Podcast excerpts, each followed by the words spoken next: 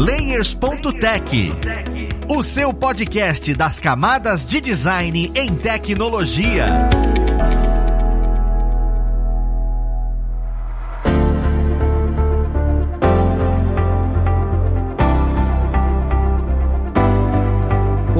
Ouvintes! Eu sou o Luiz Lima, designer e instrutor aqui na plataforma Lura, e vamos para mais um Layers.tech, o seu podcast das camadas de design e tecnologia. E vou acompanhar vocês no papo de hoje, que nada mais é sobre Figma. Para quem trabalha com criação e desenvolvimento, e você que é designer e acaba querendo ir para a parte de web, a prototipagem é uma coisa que você vai escutar bastante falar sobre. E o Figma vem junto com este nome. O que é o Figma? Para que, que serve o Figma? Qual é a vantagem que ele traz? Só ele nesse mercado? É isso que nós vamos conversar um pouquinho hoje e vamos lá conhecer quem vai falar com a gente. A gente tá aqui então com o Marco Bruno, ele é desenvolvedor, é streamer, está programando aí, tem um background interessante nesse segmento e ele trabalha bastante na área de front-end. Bem-vindo, Marco. Opa, obrigado, valeu pelo convite, Luiz. Valeu mesmo. E a gente também tem a Karina Pereira. Ela hoje é front-end e devido à pandemia, né? Ela tá trabalhando também como full stack numa empresa de desenvolvimento de clube de vantagens. Bem-vindo, Karina. Olá, boa tarde. E para acompanhar a gente, nós temos também o Paulo. Seja bem-vindo, Paulo. Olá, pessoas. Estou contente de estar aqui mais uma vez. E eu queria atropelar a pauta, porque, novamente, eu sou quem não entende nada de design nesse podcast. Mas eu tenho um mistério. Por que que hoje em dia falam desse tal de Figma e de outras, não é? Ferramentas aí, eu não sei se sketch, essas coisas estão no meio. Se até 10 anos atrás tudo era Photoshop Photoshop. Então eu queria entender, para começar, por que, que eu não faço no Photoshop o que se fazem nessas ferramentas, sendo que antigamente tudo bem, talvez mais de 10 anos atrás, 15 anos atrás, o Photoshop era pau pra toda obra. Eu acho que é uma pergunta muito boa, Paulo. É, a sacada acho que foi assim: a galera não tinha o que fazer pra web, e aí pegaram um, editor de foto e falaram: ah, vamos trabalhar com o recurso que nós temos. Então, Photoshop não foi feito para fazer interface de web. Ele foi meio que, pô, faz esticadinho aí e vamos começar a usar as coisas. Então é muito lento fazer as coisas do Photoshop lá no início, como se comentou de 10 a 15 anos atrás. Hoje até tem um pouco de recurso dentro do Photoshop, mas como você disse, veio um monte de ferramenta aí, o Sketch,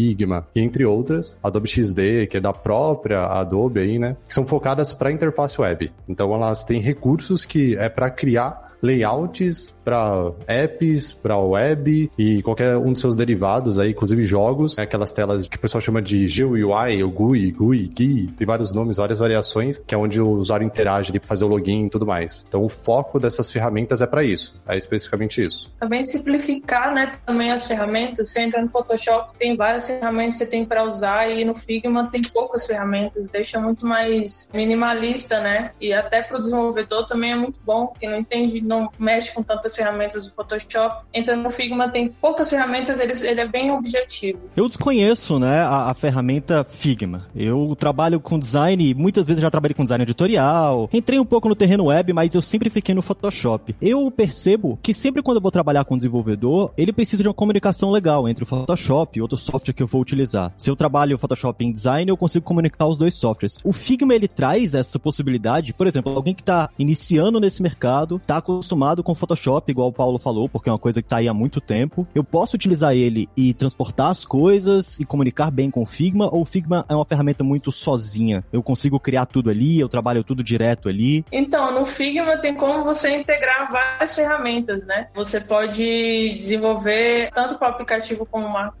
para web, para desenvolvimento mobile, né? Para iPad, tablets. Tem como também você prototipar lá dentro. Então, ele tem todas as ferramentas que tem como você exportar do Figma para ir para o Zeppelin, né? Então ele tem várias micros integrações, né? Com outros sistemas. É, a Karine comentou uma coisa muito legal, Luiz, o Zeppelin, né? O Zeppelin, ele vem ali antes do Figma, ele veio como um bom casal junto com o Sketch. Esse Zeppelin, o que que é? É exatamente o que o desenvolvedor front-end te pediu, né, Luiz? Ele falou assim, ah, eu quero uma coisa que me entregue as dimensões apenas, quanto que tem de border radius nos botões, qual é a cor do fundo de um botão. Tudo isso você consegue usando o Zeppelin, né? A gente até brinca que toda ferramenta de design tem nome de bandas de rock, saca? Tipo, vai nessa linha, assim. E hoje o Figma você não precisa precisa mais do Zeppelin para você conseguir ver essas medidas, é, o espaçamento e tudo. E até no Zeppelin ou no Figma, você já consegue ter uma aba lá de código que ele solta um CSS, um CSS de como você faz um botão, aquele botão, aquele card, tudo completo. É bonito? Não é um CSS bonito. Ele É- entrega é- a margem, né? Ele entrega a borda, a cor, o fundo também, tudo certinho. Ele é um CSS. Não é ruim. Essa que é a parte interessante, Paulo. Ele não é ruim. Nota 6, nota 6. É isso? Não, é mais um nota 7, 8, assim. É bem impressionante. Olha. É bem impressionante mesmo. Porque tem algumas coisas que ele entrega, por exemplo, se tiver um background, um background linear, sabe aqueles background bonito agora que o pessoal voltou a usar, voltou à moda, fazer gradiente? Ele já entrega o gradiente lindo pra você, bonito, no código, não é gambiarra. As propriedades ele usa mesmo, border radius, é border radius, né, Karina? Tipo, é bem legal, né, Sim. esse rolê assim. Ele entrega até position às vezes também. Você definir o position da tela, ele entrega também. E até, por exemplo, se você usar coisas como tem lá o layout flexível, né,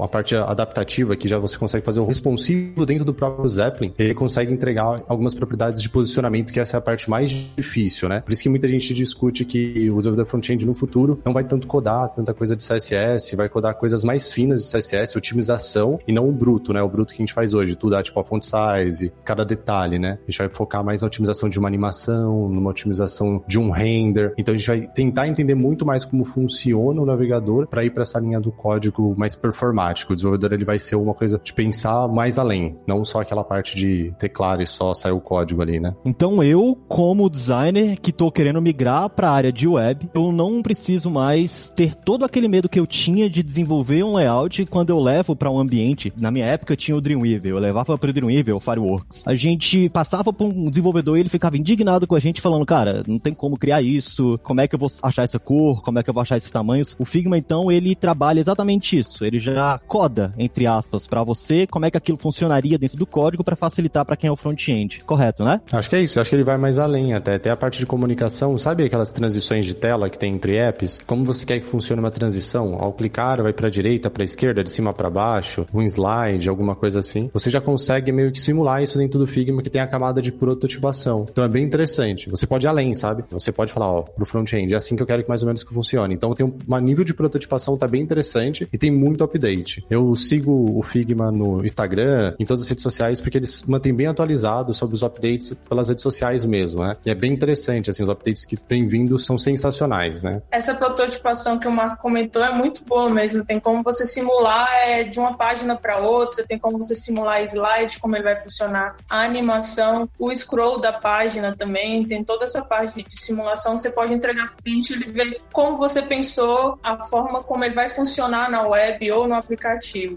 Ele é muito bom mesmo. Essa prototipação é um grande diferencial.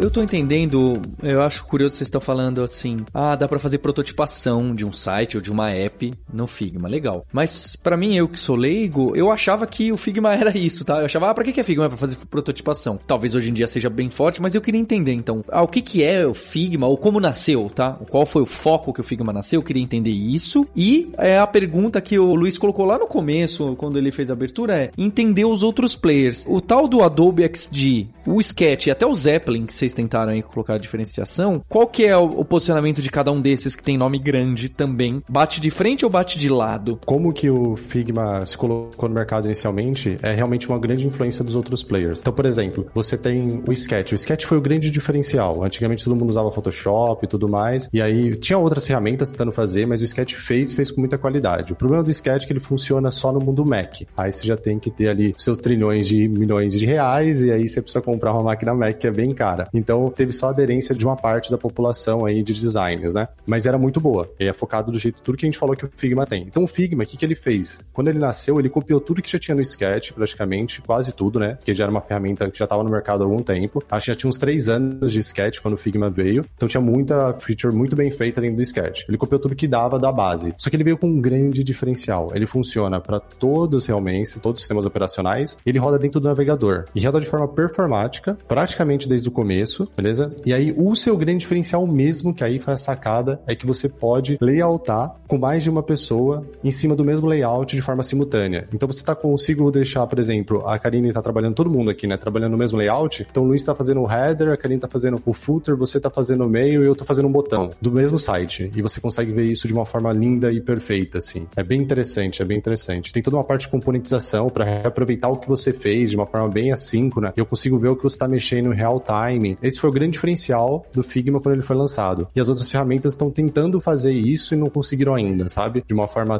tão boa quanto o Figma fez. O plano gratuito dele também entrega um serviço muito bom também. E eu acho que o grande diferencial dele foi, de fato, funcionar no navegador. Eu, como usuária do Ubuntu, às vezes eu preciso de uma plataforma para pegar alguma imagem, pegar cor, né? E muitas vezes eu uso o Figma para fazer isso. Eu fiz uma faculdade recentemente em que a turma toda tinha que decidir entre o Adobe, XD, o Figma e o Sketch. A gente escolheu o Figma porque atendia todo mundo. Então, o diferencial dele é isso: você poder acessar em qualquer lugar via navegador. Assim. Foi o que fez eu usar o Figma. Eu acho que muita gente também usa o Figma por conta disso. É interessante isso, porque eu acho que é uma escolha para quem tá querendo iniciar nessa ideia de UX e de front-end, porque facilita, inclusive, a acessibilidade. Quando você tá querendo migrar para essa área, você acaba desenvolvendo layouts e nem todo mundo tem a noção de que quando você cria um layout para web, você tem delimitações, né? Tem as grids que você precisa criar. Você não pode fazer uma coisa tão aberta, né? Como se você criasse algo para um modelo impresso. O Figma ele te limita a isso. Você quando vai encaixar os elementos dentro daquele layout, você consegue trabalhar os blocos no lugar certo, é possível você criar um layout que não vai ser usual. Tipo, você consegue criar um layout igual você cria no Photoshop, que quando você entrega para um desenvolvedor, ele olha e fala, cara, não tem como eu recriar isso. Ou ele consegue te guiar certinho para falar, beleza, aqui tá encaixado certo, tem essas dimensões, aqui funciona desse jeito. E, além dessa pergunta, ele funciona para criação só para app, ele funciona para web, qual é a abrangência que eu tenho desse software? Para você desenvolver, ele funciona tanto para web quanto para app, né? E também ele tem um, vários frames lá e você pode usar ele também tem um sistema de grids também, né, que você pode estar usando. E outros plugins também que ele entrega isso de forma boa. Agora, entre o que você pode fazer na web ou não, eu acho que ele entrega isso. É, o designer teria que entender um pouco do código para saber o que pode ser feito ou não. É o que ele falou é legal, mas assim, tem um ponto que ele causa um pouco de defesa. Não te dá tanta liberdade quanto o Photoshop te dá. Então você não conseguiria fazer algumas maluquices no Photoshop, principalmente a parte de edição de imagem, que você não tem no Figma. Você não consegue trabalhar com edição de imagem, sabe? Trabalhar com uma sombra, coisas do tipo. Você consegue trabalhar com esquema de filtro porque existe uma propriedade chamada filter no CSS, sabe? Então ele dá algumas limitações, mas como o designer é uma pessoa muito criativa, é possível sim, ela, como a Karine falou, fazer coisas bizarras, né? Fazer coisas realmente é. bizarras, assim. Mas você tem mais dificuldade, né, Karine? Não é tão simples quanto no Photoshop. No Photoshop é mais fácil você fugir. Ele é. também é, tem como você fazer ícones, né? Vetores, você fazer um íconezinho lá, tem como, mas outras ferramentas também, ele traz um pouco mais de dificuldade em criar alguns componentes, né? É isso mesmo. A parte dele, assim, é,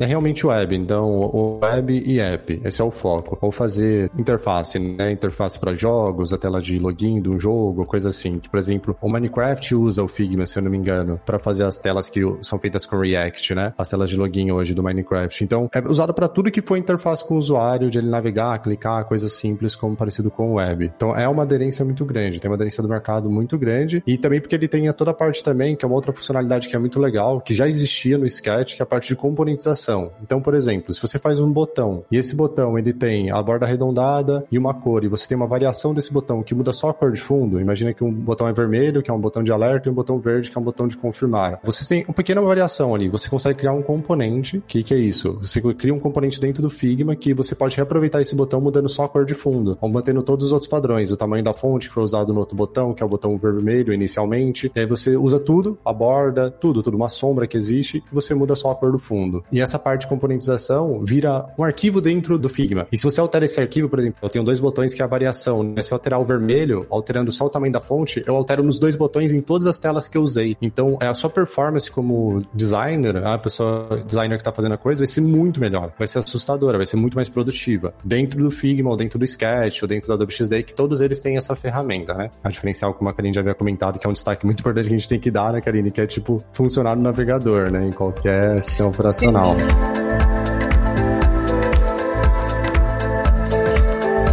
Saber o posicionamento da ferramenta é o que? Para profissionais de UX, qual que é, assim, a pegada? Porque ela fica bem nesse meio de campo, não é? Você tá uh, prototipando, desenhando, mas não tá criando a arte, fazendo filtro nas imagens e também não tá escrevendo CSS do front-end. A posição é mais para UX. Qual seria? Como que vocês definiriam? Eu entendo que não tem resposta única, tá? Eu acho que o que ela entrega muito bem é você desenvolver a interface da aplicação. É você desenvolver a interface, como ela vai funcionar, como ela vai estar estruturada, onde cada imagem vai estar, onde cada ícone vai estar na imagem, na aplicação. Eu acho que entrega muito bem essa parte, assim. Vou fazer, igual o Marco comentou, coisas mirabolantes ele não vai entregar, mas o UI da página, da aplicação, ele vai entregar muito bem. Perfeito. Se tivesse um cargo na empresa que gosta muito, se você tem aquela empresa que todos os cargos são tudo quebradinho, seria pro UI designer, alguma coisa assim. É, o X também é bem vinculado a tudo isso, né? Você saber como a imagem vai estar, tá, quando um botão vai aparecer, quando você der um over neles, também pode ser possível mostrar. Um pop-up, como ele vai aparecer na página, isso também é, é possível prototipar. Toda essa parte também de interação do usuário, ele entrega também muito bem. Eu acho que é realmente isso. É, vocês estão falando, é pro designer, só que a sacada deles é, tipo, ser uma coisa para todo time, sabe, Paulo? Eles querem criar uma ferramenta que as pessoas que mexam com interface, seja desenvolvendo ou usando ela para fazer o código, use a mesma ferramenta, não fique pulando de ferramenta para ferramenta. No Photoshop você precisava gerar, o designer lá fazia todo o layout, depois que ele terminava o layout, ele gerava um documento, que era tipo um, um texto com algumas imagens que foram exportadas, com todos os assets, ele soltava todo o asset, soltava, ó, o tamanho da fonte que eu usei foi essa, a família de fonte foi essa, os pesos foram esses. Então tinha um documento bizarro. O documento já é o Figma. Então você abre o Figma como desenvolvedor front-end, que o designer fez, você já tem tudo que você precisa para fazer o layout. Você não precisa praticamente conversar com o designer sobre. Até a parte de conversa é interessante. Ele tem uma parte que você consegue dentro do próprio Figma marcar um ponto do layout e iniciar uma conversa por ali. Então até o diálogo sobre o design ali, ah, eu não entendi muito bem o que você quer aqui, esse botão, quando passar o over, você quer aumentar o botão, diminuir o botão, que interação você espera que o designer estava esperando que a pessoa? Pô, aí ela vai lá, a pessoa e conversa. Então eu acho que o segredo do Figma tá aí. Ele não é só para o design. O design vai ser a pessoa que vai mais amar, mas é pro desenvolvedor front-end, é pro design de produto que quer discutir sobre como o produto está sendo feito, é pro cliente que pode ver a prototipação. Então, essa é a sacada. Comunica o time como um todo. Acho que até na tela deles aqui, eu tô abrindo aqui, tem, desculpa o inglês, né? O inglês é bem ruim, tá assim, Where Team Design Together. Então, tipo, é pro time todo, sabe? É pro time todo, o design para o time todo, é procurando design para o time todo. É muito bacana essa sacada deles, assim. Eu acho que é aí que é o diferencial do Figma em relação aos outros players. Colocando Adobe XD, colocando até o próprio Photoshop ou o saudoso Sketch que revolucionou, né, a indústria nesse sentido, assim. Para quem é designer e mexe com alguma equipe de programação, sabe que essa comunicação é extremamente importante. Então isso é um ponto positivo pro Figma que eu venho percebendo que vocês estão falando aí. Eu tô pensando o seguinte, cara, tanto pra Karina quanto pro Marco, eu vejo muito, eu atendo muitos alunos que eles estão entrando no mercado agora. Então eles não estão em uma equipe, eles não trabalham com Figma junto com alguém, então o objetivo deles é diferente. A minha pergunta é, o Figma, ele pode ser utilizado para você criar um portfólio. Exemplo, quero fazer a releitura de um design, eu quero fazer a releitura de UX, UI de alguma plataforma. Eu tenho a possibilidade de utilizar o Figma para fazer essa releitura e exportar esse material para salvar no Behance da vida, para poder fazer alguma coisa do gênero, ou existe alguma ferramenta, algum link que eu possa entregar para a empresa para falar, olha só, isso daqui é um estudo que eu faço, um estudo de caso, ou ele é feito mais para trabalhar em equipe, ou seja, ele é um projeto fechado. Eu não consigo utilizar ele para estudo, por exemplo. É, isso para mim é um outro diferencial. Porque qual que é a parte legal? Eu acho que o Design Natan faz isso, beleza? O famoso saudoso aí, Design Natan que a gente brinca, que trabalha na Alura também. Que ele tem um link do site dele que ele clica e vai pro Figma, com os trabalhos que ele tem no Figma, no próprio Figma. Então o Figma já pode ser seu próprio portfólio caso você queira, de início assim. Você faz um monte de layout e deixa tudo lá. E é fácil de exportar assim. Você consegue exportar pro Dribble, pro Behance, por todas essas ferramentas sem problema nenhum. Você consegue exportar. Não tão fácil quanto o mundo Adobe, que já tem um casamento muito bem feito aí com essas ferramentas. E tem um site que é muito legal, que você falou agora, que chama uplabs.com, que você tem muita coisa feita em Figma, muita coisa mesmo, e você pode baixar o Figma lá. E aí o outro diferencial que você falou, putz, mas essa pessoa que está começando a estudar, né, o, o, aluno aí, a aluna que está começando a estudar e tem dificuldade. O Figma é uma ótima ferramenta porque é fácil de você compartilhar com outra pessoa para ser feita uma análise sobre o que foi feito. Então, se você quer a opinião de alguém da comunidade, você quer a opinião dentro de um fórum, você manda o link, a outra pessoa acessa e a outra pessoa consegue, de novo, comentar como se fosse time, só que agora é o senso de comunidade, né? Ou melhor esse botão, poderia fazer um comentário ali sobre a ferramenta, como se fosse realmente um code review, um review design, saca? Dá pra fazer tranquilamente dentro do Figma, sem muito esforço. Eu tô pensando como designer e realmente isso atende perfeitamente. Como um desenvolvedor front-end iniciante, o Figma atende mais em que quesito? Você acha que existe parte de codificação dentro do Figma, nem que seja mínima, onde por exemplo, vocês falaram que tem como fazer animação. Essa animação, ela é necessariamente feita através do código, onde um desenvolvedor front-end que está começando nesse mercado vai olhar e falar, ó, fui eu que desenvolvi esse código, fui eu que fiz essa animação, utilizando, seja CSS, HTML5, seja o que ele quiser utilizar, né, o que o Figma permite, ou, ou fecha mais para essa parte de layout mesmo. Olha, eu criei esse layout, eu criei essa estrutura, e aí eu consegui te entregar UX e UI. A parte de codificação é algo que eu tenho que te apresentar em outro ambiente, de uma outra forma? Ele entrega o layout, né? Quando você entra lá no Figma, você clica em algum botão, ele vai gerar o códigozinho numa parte lá na ferramenta dele. Quanto à parte de animação, ele entrega via componentes. Você cria um componente e você vai fazer a animação lá dentro. Mas isso é uma ferramenta do Figma. É, o código mesmo é bem básico. Ele não entrega a animação, não. O código da animação, não. Ele entrega Entendi. borda, né? Cor, essas outras propriedades. E essa área codificada não é editável? Essa área de código, eu posso entrar lá e codificar alguma coisa ou isso não existe dentro do Figma? Não, não existe essa parte de código. A não ser que tenha algum plugin, mas... eu não conheço nenhum plugin também. Eu sei que assim, quando você é, quer testar não alguma... Sei, talvez não tenha algum plugin, mas não tem como editar código lá dentro. Tem como você modificar e você vai gerar um novo código, né? É o que a gente acaba fazendo. O próprio front-end quer testar uma coisa e como a ferramenta é simples de usar, intuitiva, não manja muita parte visual, criativa toda, o desenvolvedor pode ir lá e só alterar alguma coisa e ver o que saiu no código. Então, a nível de estudo, até como você comentou, para o, a pessoa que está iniciando como front-end, ajuda, ajuda sim. Só que tem que tomar cuidado, né? Na hora de você estar tá estudando, não acabar virando uma muleta, sabe? Tipo, você não é um pouco além. Tem que estudar, tem que estudar as propriedades a fundo, abrir MDN. Ele é uma ferramenta para te auxiliar quando você já sabe, vai te ajudar inicialmente, mas tem que tomar cuidado. Por exemplo, falar que sabe Bootstrap e falar que sabe CSS, sabe? São coisas totalmente diferentes. Você pode saber Bootstrap e não saber CSS. Não... Você pode saber Figma, pegar todo o código, copiar lá do CSS e sair um botão que você esperou, mas ainda não saber CSS. É perigoso. Tem que usar com cautela. Entendi. O Figma não é uma ferramenta onde dele eu consigo entregar um site completo, nem um aplicativo completo. Ele é sempre o meio de campo. Eu sempre vou precisar layoutar, passar para ele para mostrar a interação e me auxiliar e passar para um desenvolvedor. Ele, ele é sempre esse meio de campo. Não vai existir um momento onde eu falo, não, eu vou criar meu aplicativo todo no Figma e exportar esse é meu aplicativo pronto e as pessoas podem começar a usar e por aí vai. Não, até porque ele não entrega nem o HTML, né? Ele entrega apenas o, o estilo do componente. Ele sempre vai ser assim, esse meio de campo, assim. Sempre você vai precisar mandar para algum desenvolvedor fazer o layout. Aí você já entrou numa outra linha de produto, que é a linha que eu acho que quem domina é o Webflow. Aí você tem uma linha de produto assim, que você tem mais limitação de layout e mais flexibilidade de código, clique e arrasta, tipo mais parecido que o Dreamweaver. Mas tem toda a parte de otimização de responsive, e tudo mais. É muito bem feito o Webflow. É que até uma discussão que o pessoal fica fazendo assim, Ih, o mundo front-end vai acabar, Webflow, não sei o que lá. Ele tem as suas limitações, né? Você não consegue fazer tanta coisa genial, mas você consegue resolver tipo uma landing page rápida, Webflow resolve, sabe? Quero entregar uma landing page aqui para só pegar algum cadastro, alguma coisa muito rápida que tem que ser feita em um dia, o layout, o código e tudo mais. Se você precisa disso para essas linhas aí de ferramentas Webflow e os derivados, funciona. Mas não é relacionado com Figma. Figma é uma coisa mais profissional mesmo, para desenvolver um produto, uma coisa muito mais séria.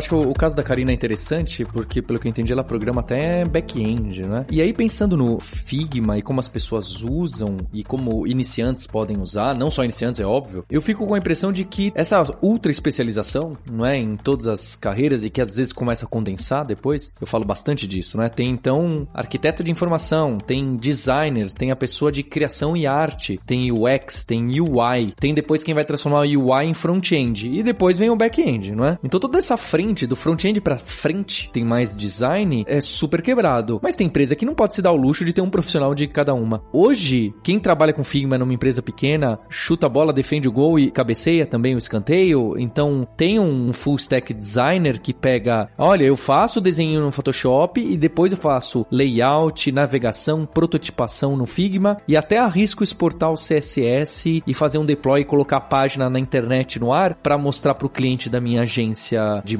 marketing. Esse caso existe, é muito comum, tem um nome, esse bicho, essa pessoa é muito envolvida com Figma, queria entender esse mercado. Nas experiências que eu tive em, em trabalhando em empresas assim, que as equipes que eu peguei também tinham poucas pessoas. A maioria das vezes eu fazia o front-end, mas também fazia parte do back-end e acabava sendo full stack. E todas as vezes em que eu tive que pegar o layout, eu tinha que procurar ferramentas. Inclusive, eu conheci o Figma em meio a essas ferramentas que eu tinha, era escassa, assim. Eu trabalhava numa empresa que tinha Mac e em casa eu tinha Windows. Então, eu, às vezes eu queria é, pegar o layout para estudar em casa, alguma coisa do tipo, e eu fui procurar e como é que eu vou pegar uma ferramenta que eu estou usando do Sketch para usar no Figma ou, ou Photoshop? Não tinha como. Para usar no Photoshop não tinha como. Foi quando eu procurei e achei o Figma. Em empresa pequena, acaba o full stack ou quem está fazendo é, o front-end acaba pegando o layout e meio pedindo pro design é, ah, me dá a imagem. Se não puder, tem agora eu tenho o Figma, tem como eu pegar a imagem também, o tamanho do banner, né, que está no layout, essas outras coisas. Não sei o nome, não sei se tem um nome para essa função, mas funciona dessa forma. Eu quando eu pego um layout, eu pego geralmente ele todo cru, subo pro Figma e vou pegando os tamanhos dos blocos e também as cores que estão no layout, assim. Uma coisa que a gente vem conversando aqui é vangloriando e trazendo milhares de vantagens do Figma. Eu tenho certeza que alguns dos nossos ouvintes devem estar em alguma equipe que trabalha com alguns desses projetos e utiliza desses softwares. E eu tenho medo de todo mundo olhar e falar, caramba, então vou migrar pro Figma. Tá trabalhando com Adobe XD? Não, vou migrar pro Figma porque ele parece melhor. Se for para trazer alguma desvantagem que o Figma tem, ou alguma peculiaridade que você olha para algum grupo e fala, cara, ó, nesse seu projeto o Figma não se aplica. Para quais tipos de projeto o Figma se aplica e para quais tipos ele não se aplica, né? Para aquele cara que tá escutando isso, olhar e falar, ah, vou migrar ou não vou migrar, quando é que eu devo utilizar, quando é que eu não devo utilizar, porque às vezes tem projeto web que o Figma deve ter alguma limitação, que olha e fala, cara, não é legal utilizar o Figma, é legal utilizar um mais robusto, é legal utilizar um para determinada aplicação e assim por diante. Você consegue definir isso quando eu não devo utilizar o Figma e quando eu devo utilizar o Figma? Assim, é o que eu sinto, né? Você não deve utilizar o Figma quando o preço te incomoda. Por exemplo, o Adobe XD é free. Você consegue baixar free e usar quantas pessoas você quiser, cada um instalado na sua máquina. Se você vai compartilhar esse projeto, você consegue colocar esse projeto, porque o Adobe XD você já coloca lá, coloca o arquivo solto em qualquer lugar. Com o Figma também dá para você exportar o projeto e guardar, só que ele tem uma limitação. São dois editores, né? E três projetos que você pode trabalhar. Então ele tem essa limitação que é o custo free. Se você for uma empresa que você está no momento de transição de pequeno para médio porte, talvez, talvez o preço dele te atrapalhe, sabe? Tem um custo. E aí você vai ter que pensar um pouco nisso. De ferramenta, eu acho que todas elas são muito parecidas. Sketch, Figma e Adobe XD são muito parecidas mesmo. Eu vejo como só vantagem o Figma nessa parte que quem colocou de uma forma muito clara pra gente foi a Karina, que falou, tipo, funciona no navegador, sabe? Com a experiência dela ali. Então, eu acho que é aí, é isso, assim. Eu não, eu não conseguiria pensar uma coisa, não, isso aqui é muito ruim, não dá para fazer, sabe? Porque se você não fizer no Figma, provavelmente você não vai fazer no Sketch e também você não vai fazer no Adobe XD. Eles são muito similares mesmo, assim. É impressionante quanto eles são parecidos. Até os atalhos. Os atalhos são iguais, assim, é bem é, tranquilo. o Adobe XD e o Figma tem uns atalhos muito parecidos, até as ferramentas, né? São bem parecidas, Sim. porém o diferencial de fato é acessar via navegador. Para mim é, é, o melhor. Eu escuto muito o termo mobile first, desenvolver a questão mobile, responsividade. Essa responsividade dentro do Figma, ela é trabalhada de maneira automática, você tem que criar vários layouts para mostrar, ó, o layout em determinados tamanhos fica assim, em determinados tamanhos fica desse jeito. Como é que ele lida com essa área de vários aplicativos e dimensões diferentes que o mercado possui? Isso é automático? Isso é manual? Você precisa ter vários trabalhos para poder resolver esse problema ou não? Você vai criando vários frames, né? Ele tem alguns frames prontos lá e ele entrega já o tamanho do frame que você quer. Você quer saber como vai ficar no iPhone, você cria no frame do iPhone, assim. Então ele entrega a página em branco, né? Se eu não me engano, Marco. É isso mesmo. Com as dimensões certas. Ah, eu quero o iPhone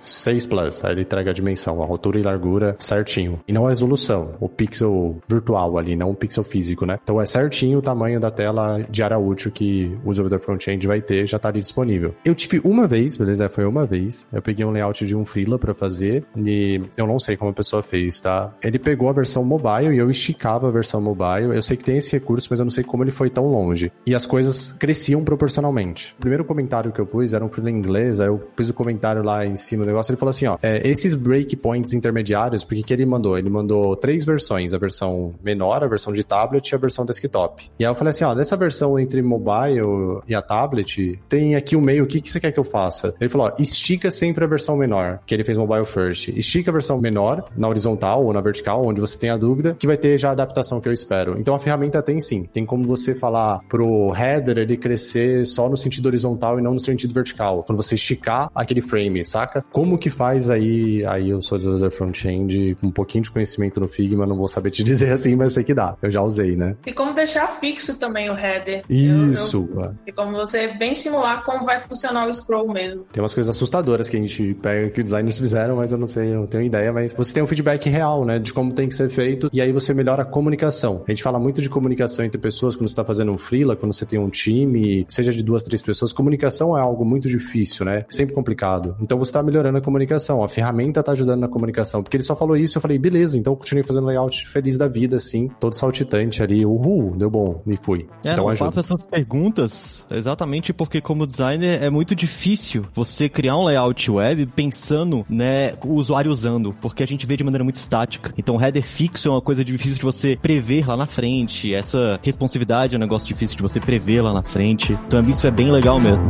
Bye. Legal. As pessoas agora foram convencidas do Figma, estão todos contentes. Mas aí na hora que vão chegar na empresa e colocar no ar alguma coisa, já estão xingando a Karina e o Marco. Por quê? Porque chegou um determinado layout e o front-ender foi implementar e quebrar aquilo em HTML, CSS e JavaScript, ou foi quebrar aquilo para desenvolver para Android, né? Que às vezes não envolve HTML e CSS. E o front-ender reclamou, falou assim: "Karina, você tá louca, né? Olha só o que você desenhou aqui, eu não consigo implementar isso aqui é muito difícil". Ou Marco, olha, nessa borda arredondada aqui eu vou levar 15 anos para fazer. Pode ser 100? Isso é, volta muito. O que a gente faz no Figma ali, quando vai chegar pro mundo real e a gente usou todo o nosso poder de criatividade, de UX, de pensamento no foco no cliente, customer centric, sei lá, todo blá blá blá de startup, mas na hora do vamos ver, vamos colocar no ar, a pessoa de front-end é nossa inimiga ou ela fala, nossa, que legal, veio pelo Figma, agora tá facinho. Contem a realidade. Eu só fico triste com as transições, Paulo. Tem algumas transições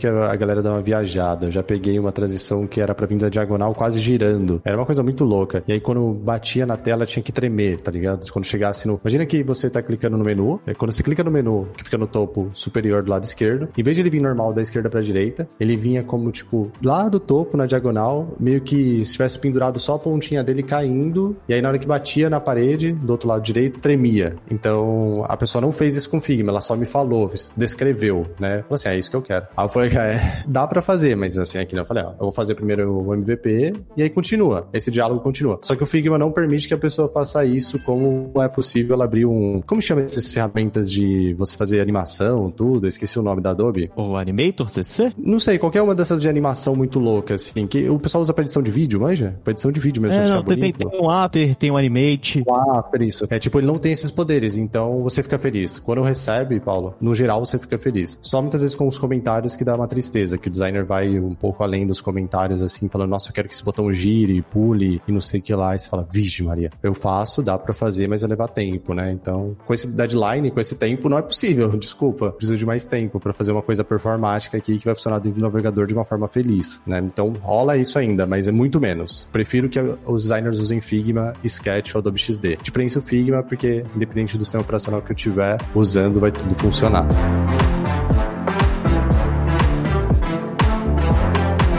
Então é isso, eu acho que deu para entender muito bem a importância do Figma para quem vai começar nesse mercado. E aí eu queria finalizar, Marco, eu sei que você comenta sobre isso e codifica na web. Comenta aí, onde é que ele consegue te achar? Como é que consegue entrar em contato com você ou aprender com você? Legal, eu tô todo dia, todo dia, todo dia mesmo, de segunda a sexta, todo dia é isso, né? Sábado domingo não, fico com as crianças, na twitch.tv barra Marco Bruno Dev. E eu gosto de falar bastante no Twitter e é tudo igual. E também no Instagram, é o que eu uso de ferramenta. Mas tudo é o mesmo final, Marco Bruno Dev.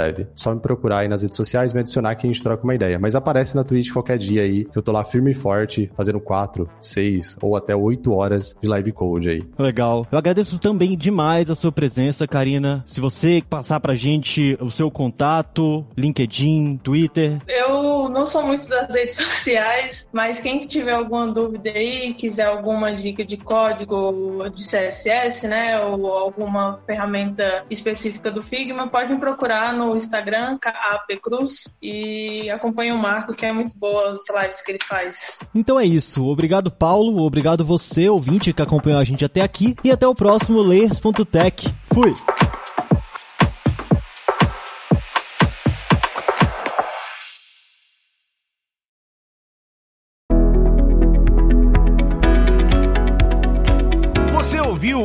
O Layers.tech, uma produção alura.com.br. Edição Radiofobia Podcast e Multimídia.